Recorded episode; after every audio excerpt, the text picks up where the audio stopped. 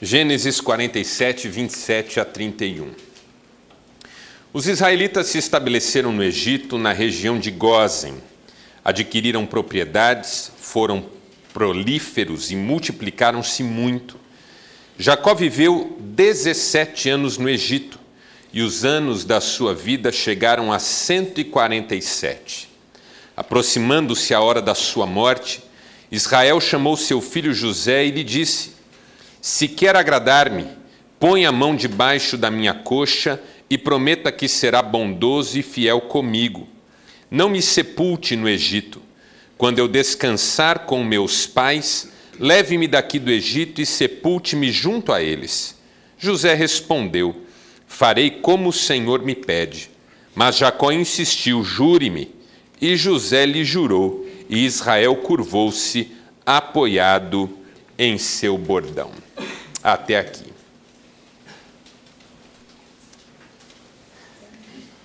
Você talvez reconheça essa figura que é famosa mundialmente. Stan Lee, falecido no último dia 12. Um sujeito que ficou famoso no mundo inteiro por causa das personagens que criou. Os heróis do universo Marvel.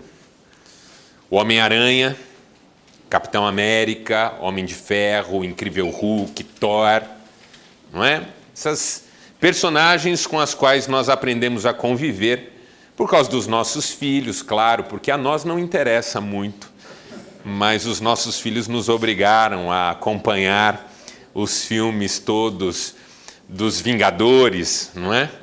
E ah, mas você não tem filho, pastor? É, mas o pessoal da igreja, eu tenho que acompanhar para ver o que, que o pessoal está assistindo e assim por diante. Então, esse sujeito tem uma obra que é conhecida no mundo todo. Mas agora que ele morreu, além das suas personagens, dos seus filmes, filmes nos quais ele muitas vezes apareceu, inclusive, numa pontinha bastante singular, a gente também tem aprendido, tem conhecido um pouco das suas ideias. Porque no mundo é assim, né? Enquanto você está vivo, a gente quer saber o que você é capaz de produzir. Depois que você morre, a gente quer saber um pouco de como você era, de como você pensava, de quais eram os seus valores. Uma pena que a gente não busque isso em vida muitas vezes. É, é, é uma coisa da nossa cultura só valorizar uma pessoa de fato depois que ela se vai. Mas, uma vez que ele faleceu recentemente, muito do que ele disse, muito do que ele pensava, vem sendo levantado, vem sendo divulgado, e algumas coisas são bastante interessantes. E aí eu selecionei cinco frases do Stan Lee que me pareceram muito interessantes e que têm a ver com aquilo que a gente conversou ao longo desse semestre. Por exemplo, a primeira frase que você conhece do filme Homem-Aranha. Com grandes poderes, vem grandes responsabilidades. É aquela coisa, todos nós queremos ter fama, influência, sucesso, dinheiro, mas nem sempre nós estamos exatamente convictos, conscientes das responsabilidades que teremos. Uma coisa que a Bíblia Sagrada diz: a quem muito é dado, quem lembra? Muito será cobrado. Então é um, é um princípio. É um princípio, com grandes poderes, com grandes acessos, com grandes privilégios, com grandes recursos, vem grandes responsabilidades. Outra frase que eu destaquei dele: ninguém tem uma vida perfeita. Isso é uma verdade absoluta. Todo mundo quer algo que não tem, mas não encontra o caminho para conseguir. Ou seja, a vida não trata tanto do que a gente tem, mas do que a gente busca. Porque ninguém tem tudo o que tem. E a vida não é perfeita para ninguém. Então a gente vive não se queixando daquilo que falta, mas agradecendo aquilo que a gente tem. Porque ninguém tem tudo o que deseja, ninguém alcança tudo o que ambiciona, ninguém realiza todos os sonhos que um dia pôde sonhar. Outra frase que eu gostei bastante dele: A vida nunca é completa sem os seus desafios. Não há mar de rosas. E são os desafios que fazem a vida valer.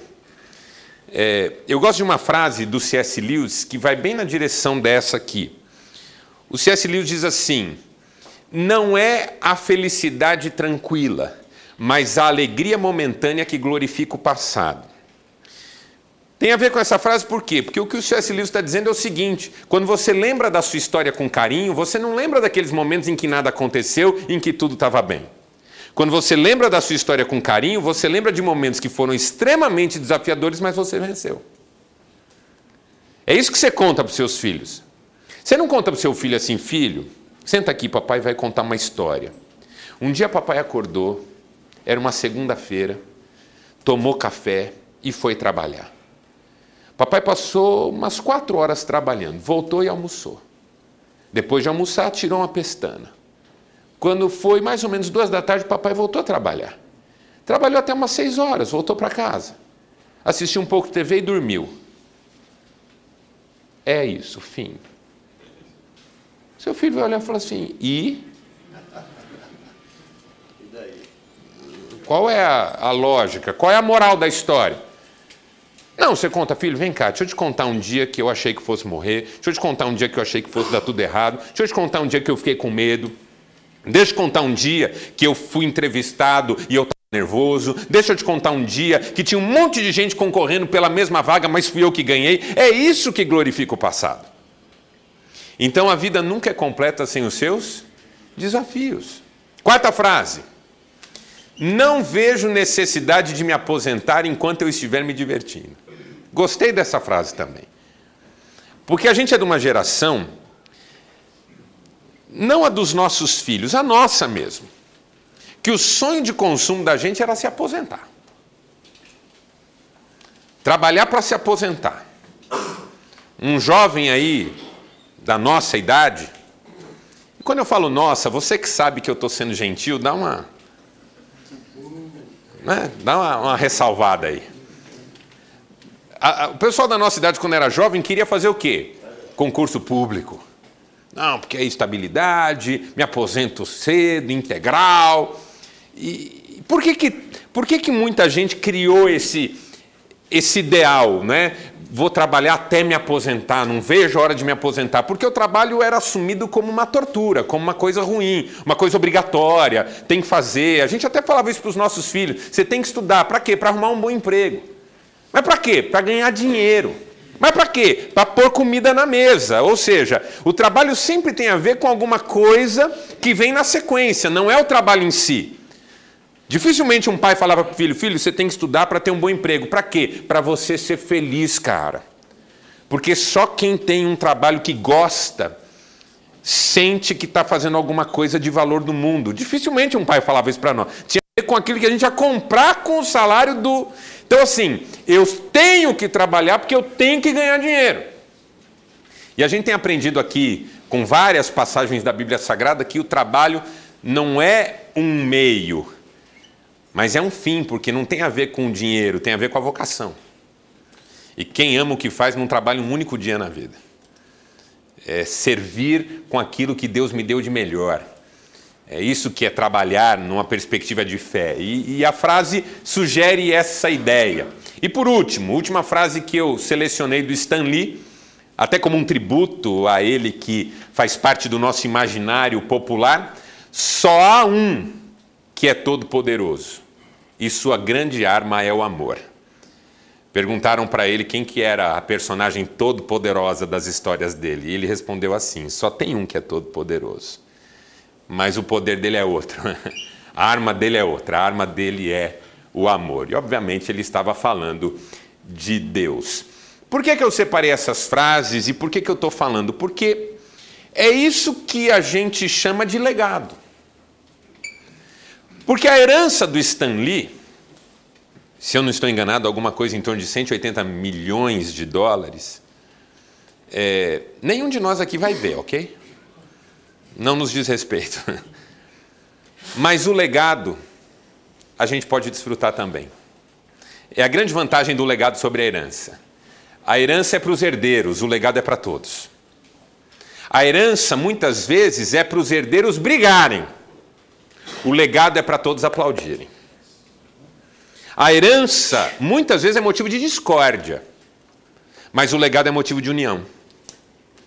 Como meu pai não deixou herança, só deixou legado, é por isso que eu gosto tanto de legado, porque eu não sei o que é herança.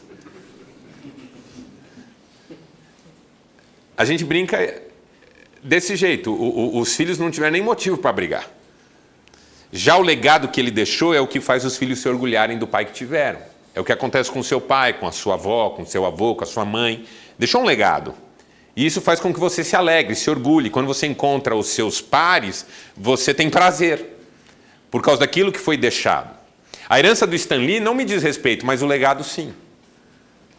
Por isso, identidade e legado andam juntos. Porque a herança tem a ver com o que você conquistou, possuiu, teve. Legado tem a ver com quem você foi. A minha herança para os meus filhos terá a ver com o patrimônio que eu fui capaz de construir. Mas o meu legado terá a ver com a pessoa que eu fui em cada momento, nos momentos bons e nos momentos difíceis. Essas frases não são frases de alguém que ficou rico, são frases de alguém que aprendeu com a vida. Porque é possível ficar rico e não aprender nada.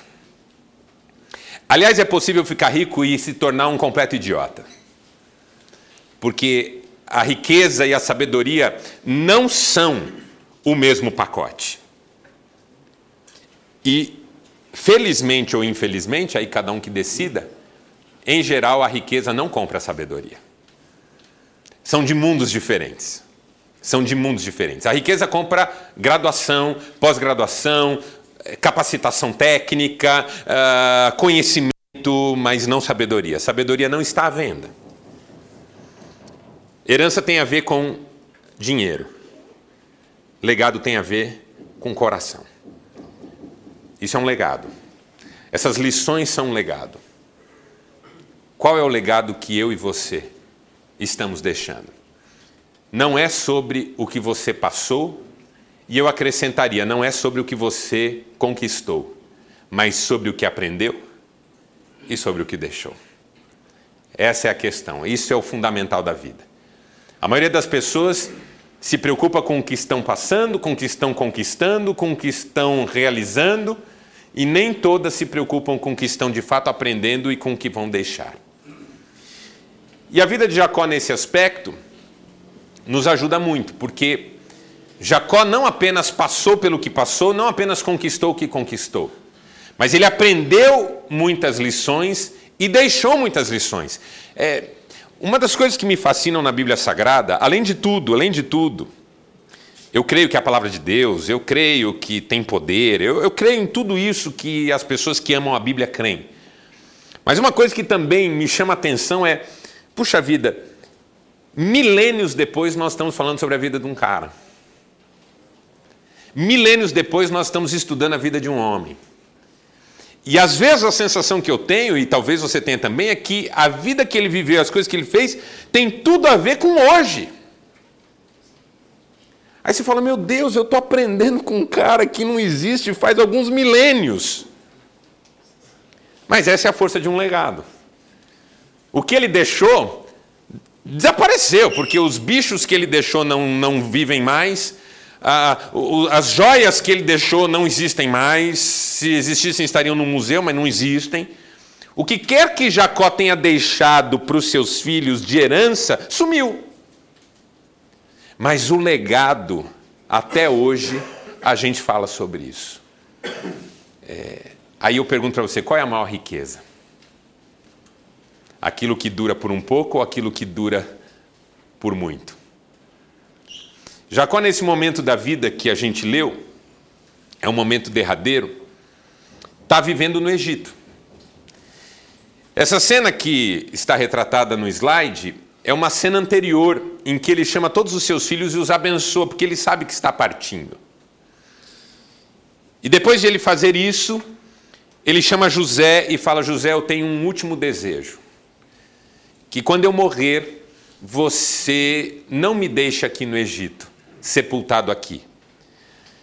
Não é uma questão afetiva apenas, ah, eu quero ser sepultado no túmulo dos meus pais. É uma questão de fé. Porque ele tem certeza que José e todos os seus demais filhos vão sair do Egito e vão para a terra que Deus prometeu. É tão bonito isso, uma pessoa que está morrendo e ela ainda não descrê. É sensacional. O Jacó está morrendo, mas ele não descrê. Ele sabe que Deus vai cumprir o que prometeu. Então ele fala para José: quando vocês saírem daqui, quando todo mundo sair daqui, você me jure que vocês vão levar meus ossos. Porque eu, eu quero tá, eu quero herdar essa terra, eu quero receber essa terra simbolicamente com esse, com esse pedido, com essa decisão. E ele só sossega quando José jura. E aí, quando José jura, ele morre apoiado no seu bordão. E aí eu separei esse texto para falar de algumas lições que eu aprendi com Jacó nessa nossa trajetória. E a primeira é essa: viver é um constante perder, encontrar e seguir em frente. Isso é a vida, ó.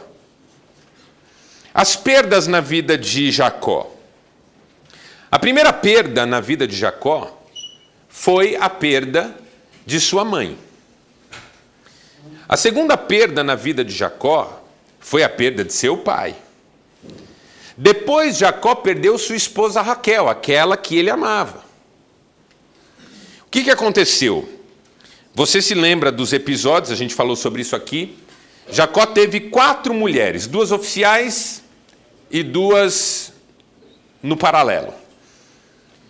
As duas oficiais, duas irmãs, Raquel e Lia, as duas no paralelo, as duas servas de Raquel e Lia que competiam entre elas para ver quem dava mais filho para Jacó. Jacó teve com Lia, com Bila e com Zilpa, as servas de suas esposas, dez filhos. Mas Raquel não engravidava. Até que finalmente Raquel engravidou e deu à luz a José, o filho do coração de Jacó, porque era o filho da sua amada, sua amada Raquel. Passou um tempo, a Raquel ficou grávida de novo de um menino cujo nome veio a ser Benjamim. Só que no parto ela teve complicações e morreu. Então o Jacó ficou viúvo de Raquel, embora ainda havia Lia, com dois filhos de Raquel para cuidar, e ele sabia que não podia contar com Lia, porque ela tinha dificuldade com o lado de Raquel, e uma criança recém-nascida, no caso. Perdas. Mas a maior perda, sem dúvida nenhuma, foi uma que ele nem teve, mas achou que teve: a perda de José. Porque quando José tinha 17 anos, seus irmãos tinham tanta inveja dele que decidiram armar para ele, para matá-lo. Só que aí o mais velho, que era Rubem, falou: Não, gente, não vamos matar, não. Vamos, vamos aprontar com ele, mas não vamos matar, não. Então o que, que os irmãos fizeram? Jogaram ele num poço. Só que de repente tiraram ele do poço e venderam para uma caravana de mercadores de escravos que levaram José embora para o Egito. Aí, quando eles perceberam o que eles fizeram, eles disseram: O que, que nós vamos dizer para o nosso pai? Então, eles ficaram com a túnica de José e tiveram a seguinte ideia: a gente mata um animal, joga o sangue do bicho na túnica e diz para o nosso pai que encontrou isso no deserto e que talvez uma fera tenha atacado José. E foi o que eles fizeram. Chegaram em casa e disseram: Pai, encontramos a túnica do teu filho no deserto. Uma fera deve tê-lo atacado. E naquele momento Jacó assumiu que José estava morto. Faz diferença se José estava ou não? O pai realmente acreditou que ele estava. E entrou num processo de luto terrível. Terrível. Veja, perder um pai faz parte da vida. A maioria de nós aqui já perdeu. Perder uma mãe faz parte da vida. Muitos de nós aqui já perdemos. Perder uma esposa, puxa vida. Semana passada fui visitar um amigo que perdeu a esposa por causa de um câncer. Que luta, que dor, que tristeza. Ainda mais que eles eram felizes, porque, claro, quando o casamento é um inferno, você fala, Senhor, o senhor atendeu minha oração? Mas quando o casamento é feliz, olha que luta. Perdeu uma esposa, uma companheira da vida inteira, mãe dos seus filhos. Agora, perder um filho é alguma coisa que só quem passa sabe o que é. Só quem passa sabe o que é. Eu conheci duas mães junto com seus maridos, que perderam dois filhos. Um eu conheci recentemente. Perdeu um filho num acidente bobo e depois perdeu uma filha com uma doença. Os dois, um era jovem, a outra era uma jovem, uma jovem senhora. Mas há muitos anos eu conheci uma senhora, junto com seu marido, que perdeu dois filhos, um com algo em torno de 10 anos de idade e o outro com 15.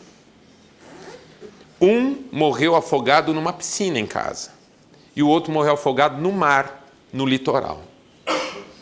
E um mesmo pastor amigo meu foi responsável por dar as duas notícias. Não tem dor maior pelo que a gente vê, porque eu não sei o que é. Muitos aqui não sabem o que é. Mas quem sabe, certamente pode dizer que é a maior possível.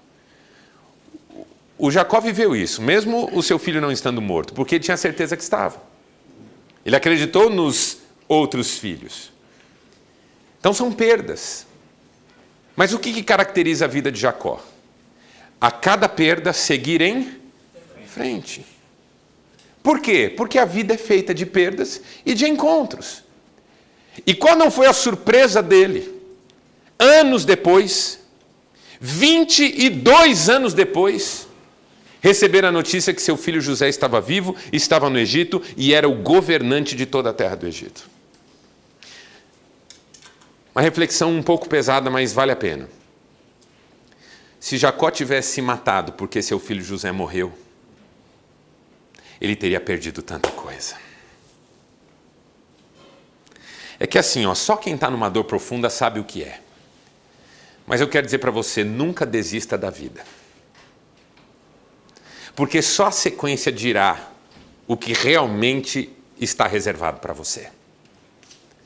Se o Jacó fala, quer saber, meu filho José morreu, eu não tenho mais motivo, já perdi pai, já perdi mãe, já perdi esposa, eu não quero mais viver, e desanimasse e morresse, ele jamais saberia que José estava vivo e que José era governante da terra do Egito. Ah, mas o meu filho morreu e eu vi ele ser enterrado. É, você não sabe o que Deus tem preparado para você, então não desista de você. Não desanime da sua vida. Não abra mão da sua história. Por pior que seja a sua dor, a vida é um constante perder e encontrar e seguir em frente. Perdeu, segue em frente. Encontrou, segue em frente. Perdeu de novo, segue em frente. Encontrou, segue em frente. Você não sabe o que está reservado. Quando Jacó encontrou José, a alegria desse homem e ver que o seu filho tinha se transformado no governante do Egito, a sensação de realização desse homem, que bom que ele não desistiu da vida.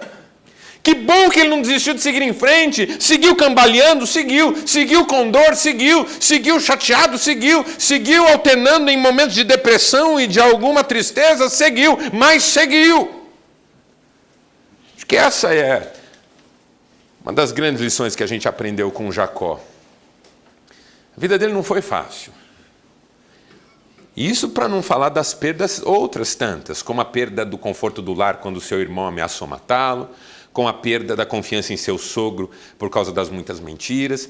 Teve várias perdas, mas também teve vários encontros, como o encontro com Deus no Vale de Jaboque, como encontrar seu filho José 22 anos depois,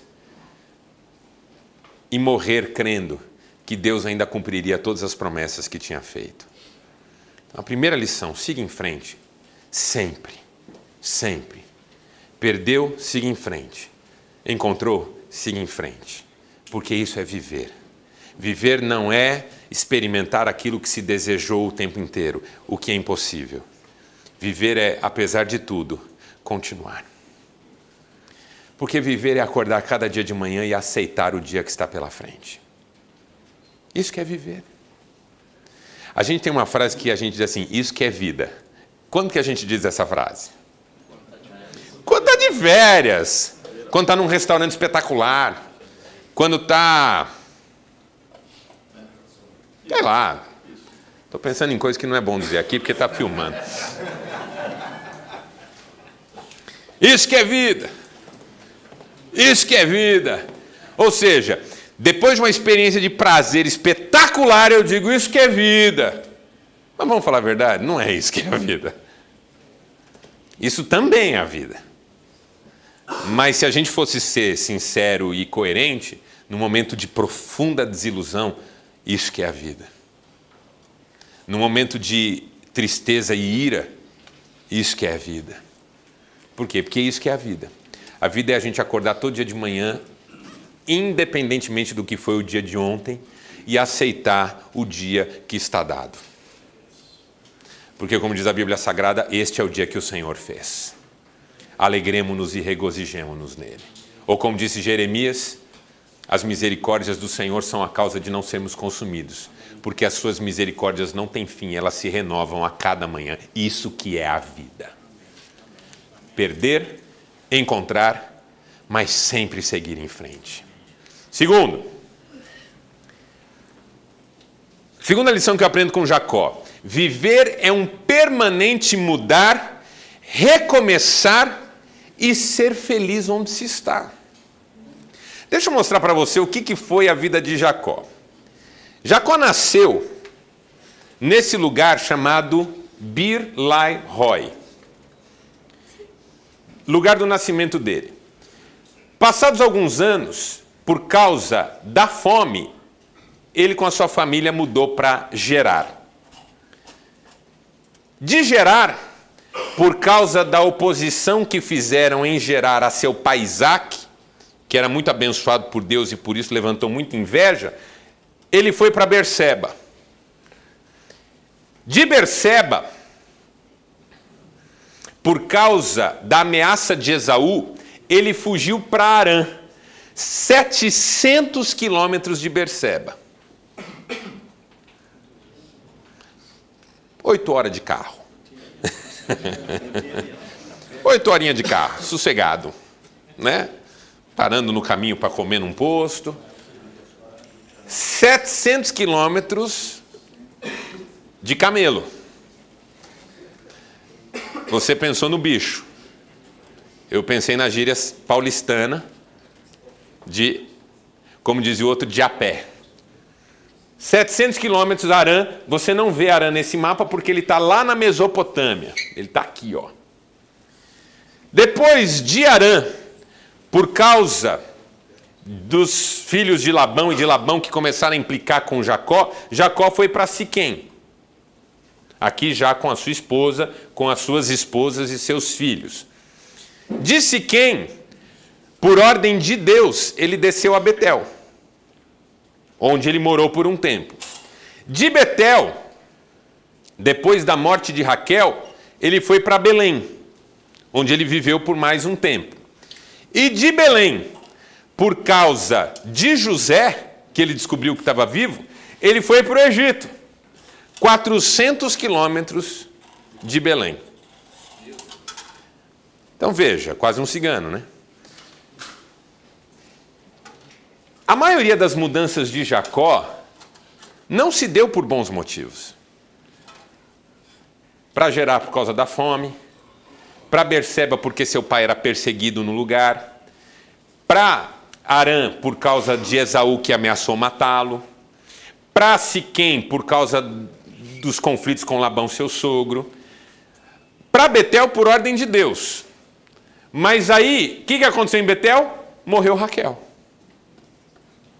E aí ele muda para Belém. E de Belém para o Egito, aí sim, uma boa notícia: José está vivo, venham para cá. Vamos falar a verdade? Nenhuma dessas mudanças quase estava no coração dele. Não era desejo. É como você mudar de Londrina, não porque você quer, mas porque sua empresa quebrou. Ou porque você foi transferido pela sua empresa sem direito de escolher. Ou porque de repente faleceu alguém da sua família e você vai ter que assumir uma situação em outra cidade, mas é uma situação dramática. Nenhuma dessas mudanças é desejável. A gente quer mudar para melhor. E não quer mudar assim. E toda mudança é difícil, porque mudar é difícil.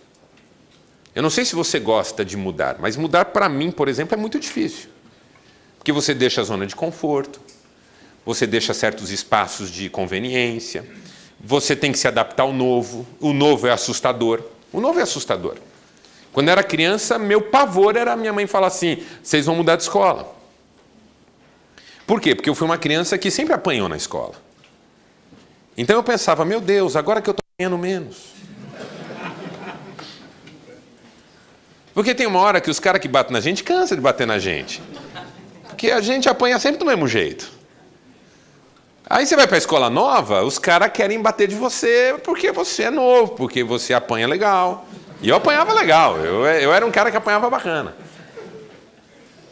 Então eu tinha pavor de mudar de escola. Quando minha mãe falou, não, vocês vão ter que mudar de escola, eu chorava, porque eu não queria mudar de escola. É, o novo é assustador, e se não gostarem de mim, e se me baterem, e se eu sofrer? E, e, e até hoje, às vezes, eu sinto uma dificuldade com a ideia de mudança. Por quê? Porque o novo assusta. O Jacó mudou tantas vezes, e tantas vezes por razões tão tristes.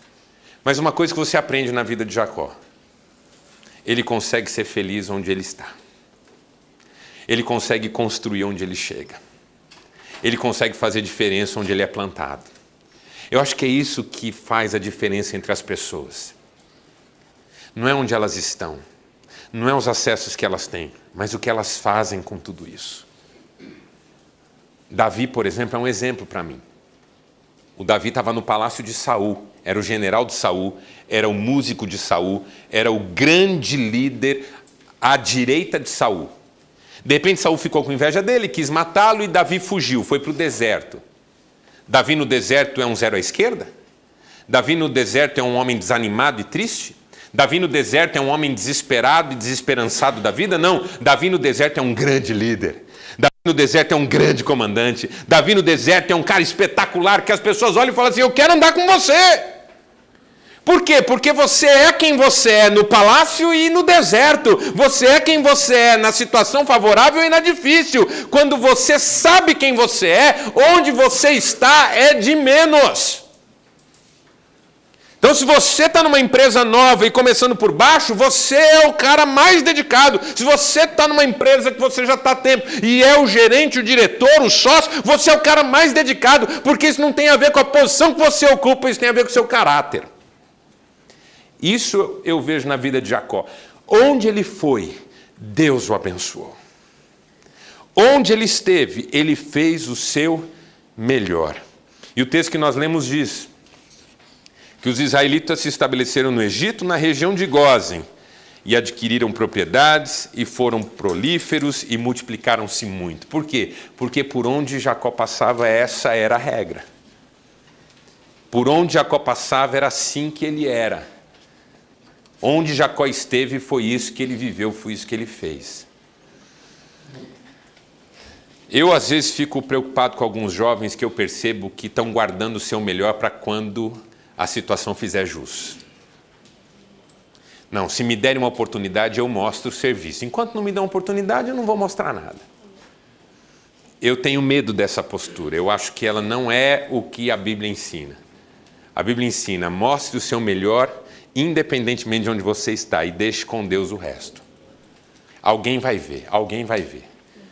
Eu, eu, já contei aqui a história de um, de um amigo meu, empresário, muito bem sucedido, que um dia precisou comprar um, um, um, um tampo de, de, de, de ralo de tanque. E ele deixou para fazer isso no final do dia, saiu cinco minutos antes de fechar o comércio e entrou numa dessas lojas que vendem de tudo. E assim, entrou na hora que a porta estava baixando, né? Ah, dá tempo, dá tempo. O cara falou, não dá, e entrou. O que, que posso te ajudar? O vendedor perguntou. Ele falou, ah, eu estou precisando de um tampo de, de, de, de ralo. Ele falou, o senhor sabe a medida? Ele falou, ah, não sei. O cara falou, mas vamos dar uma olhada. De repente, pelo tamanho, você reconhece mais ou menos tal. E levou e mostrou. Teve uma hora que ele ficou tão constrangido, ele falou assim, não, rapaz, eu venho amanhã. Ele falou, não tem problema, eu te atendo, fica na paz. Use o tempo que você precisar. Uma simpatia, uma alegria de trabalhar, uma disposição, seis horas da tarde, para vender um tampo de, de, de, de, tanque. O meu amigo ficou tão impressionado com o atendimento que na hora de sair falou assim: ó, pega meu cartão. Porque eu estou precisando de um cara que nem você na minha empresa. Mas aí não é para vender tampo de tanque. É para vender coisa séria, coisa grande. Por quê? Porque não é o que você faz, é quem você é. Porque eu conheço gente que, se você fala assim, cara, você perdeu tudo, você tem que começar como repositor do supermercado, pode escrever que vai ser o melhor repositor do supermercado possível. Agora, tem cara que até na gerência é corpo mole, reclama de tudo. É, essa empresa aqui, eu vou te falar, viu? Tudo nas nossas costas. Qual que é seu cargo? Diretor.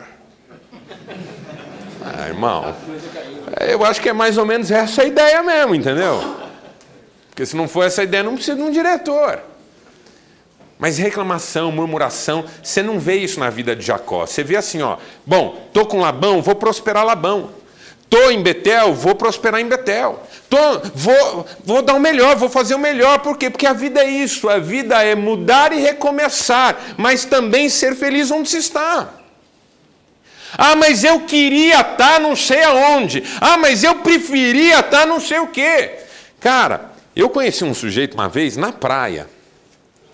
Porque assim, praia para mim é tipo quase o céu. Quando eu estou na praia, eu falo, meu Deus, pensar que o céu vai ser melhor que isso. É uma coisa maravilhosa para mim. Eu gosto muito de praia. Então, como eu gosto muito de praia, para mim, uma pessoa que não está feliz na praia está endemoniada.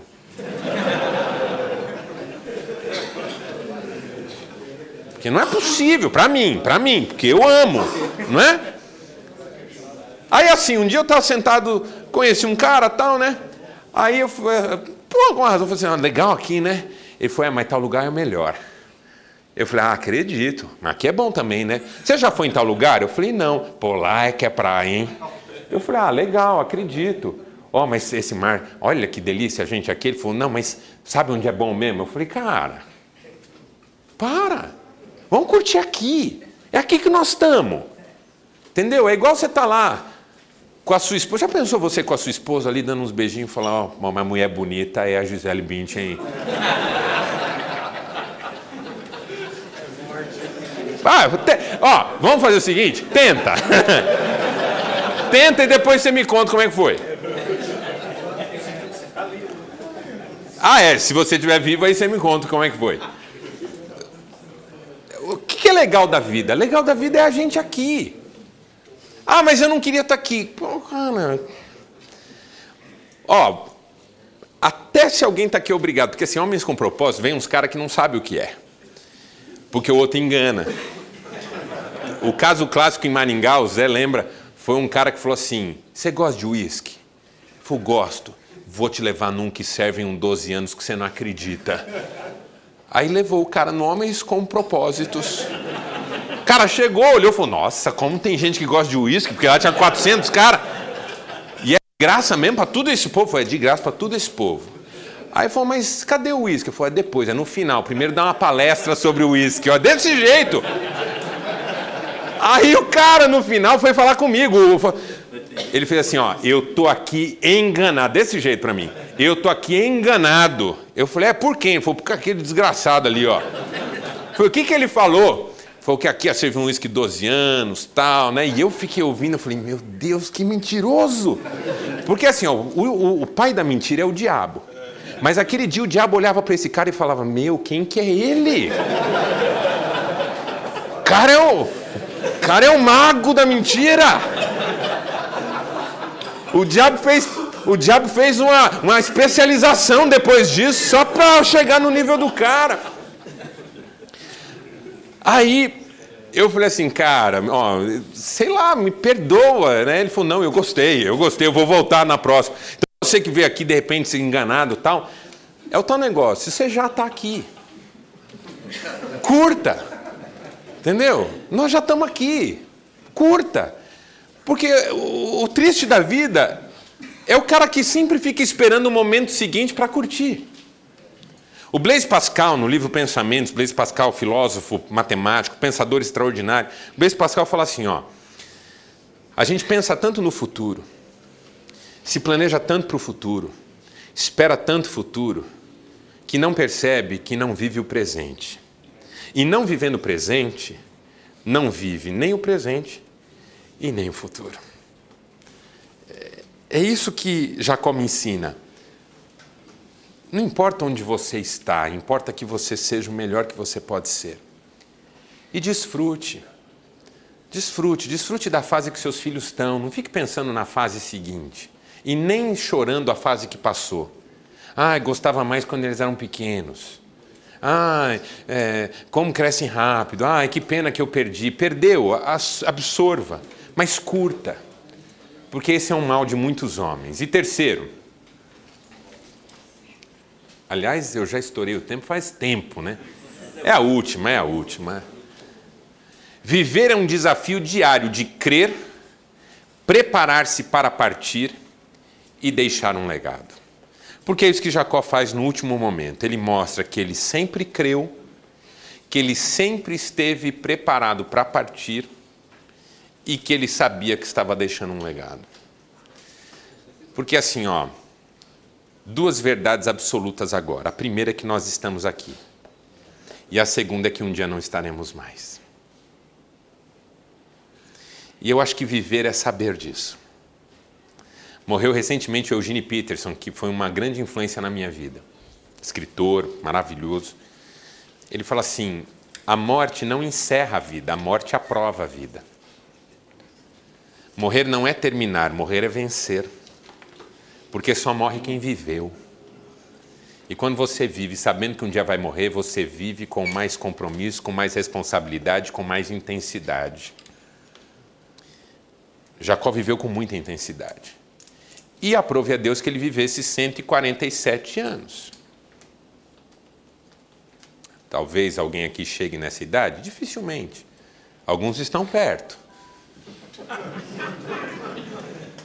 Mas não quer dizer que vão chegar. Preparar-se para ir. Pergunta que eu faria bem tranquila. Você estaria preparado para ir ainda hoje? ou está tudo zoado? Porque se está tudo zoado, não vai ficar legado, vai ficar problema. E eu já vi problema depois que uma pessoa vai que dá dó da família que fica. Como, por exemplo, o dia que eu estava num velório e chegou a segunda mulher do cara, mas não era a segunda na sequência, era a segunda simultaneamente. E o velório que era para ser uma despedida virou uma briga. E no final, uma das esposas falava assim para ele no caixão: Você é no inferno! E eu pensava comigo: Tá mesmo? Lógico que tá, vai estar tá onde um cara desse? Isso não, isso não é legado, é problema. Não é?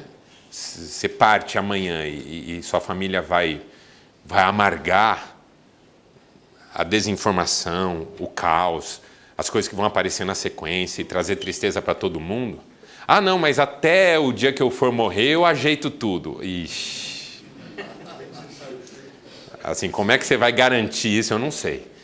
Mas o risco de não ser como você está pensando é grande. E assim, ó, quem não está com a vida certa hoje, dificilmente vai estar tá com a vida certa daqui a 10 anos. Porque a vida não se ajeita sozinha. A gente ajeita a vida. E quem quer ajeitar a vida, ajeita a vida hoje, não deixa para ajeitar daqui a tantos anos. Prepare-se porque o legado é coisa que fica depois que você vai, ou não. E o meu desejo é que todos nós deixemos um bom legado. Seguir em frente é o primeiro desafio, ser feliz onde se está é o segundo desafio, deixar um legado é o grande desafio, porque quem sabe quem é, sabe que esta vida é um caminho que um dia chega ao fim e que a gente deixa algo de si por onde passa. Vamos ficar em pé e vamos encerrar com uma oração.